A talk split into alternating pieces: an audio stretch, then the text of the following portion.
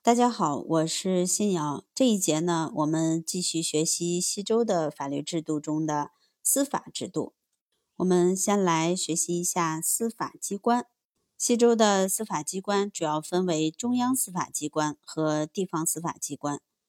与宗族等级制相适应，周天子既是全国最高行政长官，又是全国最高的司法官，有权处理全国性的重大案件，并负责处理各诸侯间的争讼。中央设司寇，也有称为大司寇，作为中央最高司法机关，辅佐周王全面处理司法事务，主要包括掌管国都刑狱。维持京都治安、复审地方上报的案件等，司寇下有小司寇，负责直接审判案件。司寇以下，根据刑事、民事案件的不同性质，分设处理不同案件的官职，如士、师等。地方司法机关在周王直接统治下的王畿地区，地方分为国、乡、随。国即王城、国都。在王城的城国以内称为国中，王城以外百里之内称为乡，王城百里以外二百里以内称为随，也可以称为郊。王城二百里以外三百里以内称为野，野以外为县，县以外为都。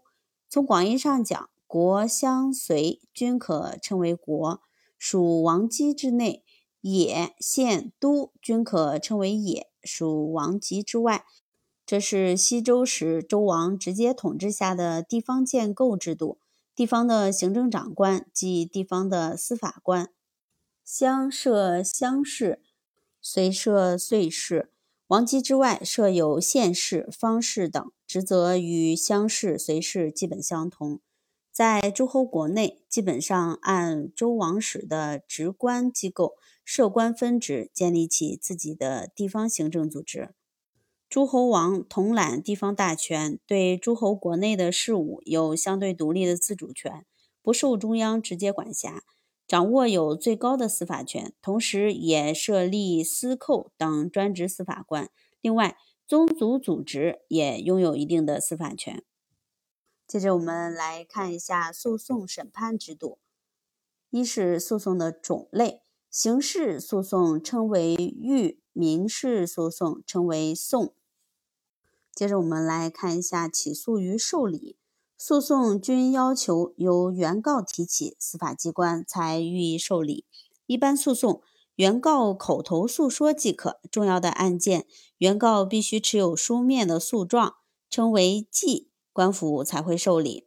同时，要使案件得以继续进行，还必须交纳一定诉讼费用，称为书师或军金。民事案件要入书师，即交纳一书件；刑事案件要入军金，即交纳三十斤铜。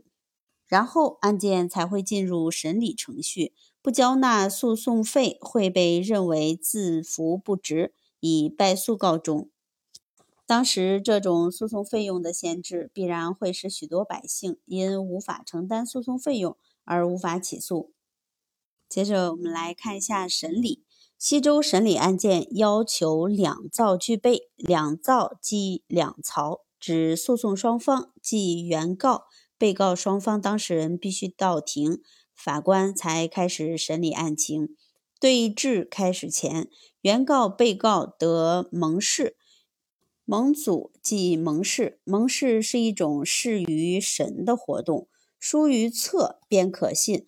法官审理案情，主要是核对双方的供词，检验物证，运用五听的方法进行审讯，听取双方供词，即五声听预讼求民情。一曰词听，二曰色听，三曰气听，四曰耳听，五曰目听。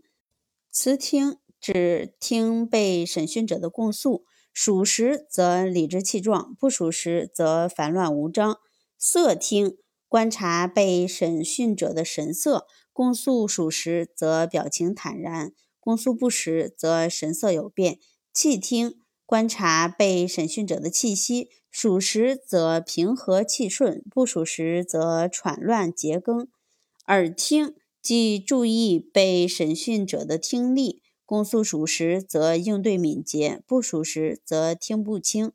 目听即观察被审讯者的眼神，目光炯炯有神的是供述属实；目光无神、眼神游移不定的为供述不实。可以说是通过察言观色来判断供述是否属实。这种审理案件过程中的五听的审讯方法被后世所继承。当遇到重大疑难案件时，则要用三次之法处理。也就是说，遇到疑难案件，要听取朝廷大臣、百官及百姓的意见，再做出对案件的决断。接着，我们来看一下判决。案件审理完毕后，会制作判决书。并由法官向当事人宣读，称为读居。宣读完判决后，如果当事人对判决不服，可以要求重新审理，称为起居。起居按照路途的长短不同，有不同的时间要求，只有在规定的时间内提出才有效。接着我们来看一下刑罚的执行。西周死刑的执行一般是公开执行。但是，在一个宗法等级森严的社会，王之同族或有爵者在需要执行死刑时享有优待，会被秘密处死。此外，对女犯一般也不采用公开处决的方法。在其他肉刑的执行上，奴隶主贵族也享有特殊的待遇。在死刑的执行时间上，西周奉行秋冬行刑。他们认为应顺应天道立法，顺天时行刑。春夏时节，万物生长，人不能违背天时去进行杀戮；而秋冬季节，万物萧瑟，大地肃杀，此时适合进行杀戮。秋冬行刑的做法自西周出现后，在中国历史上持续了几千年。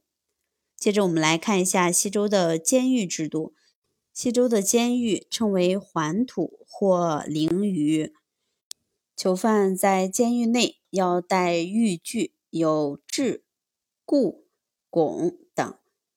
束缚足的叫制，即脚镣；束缚手的叫固或汞。其中两手分别加械的叫固，两手合用一具的称为汞。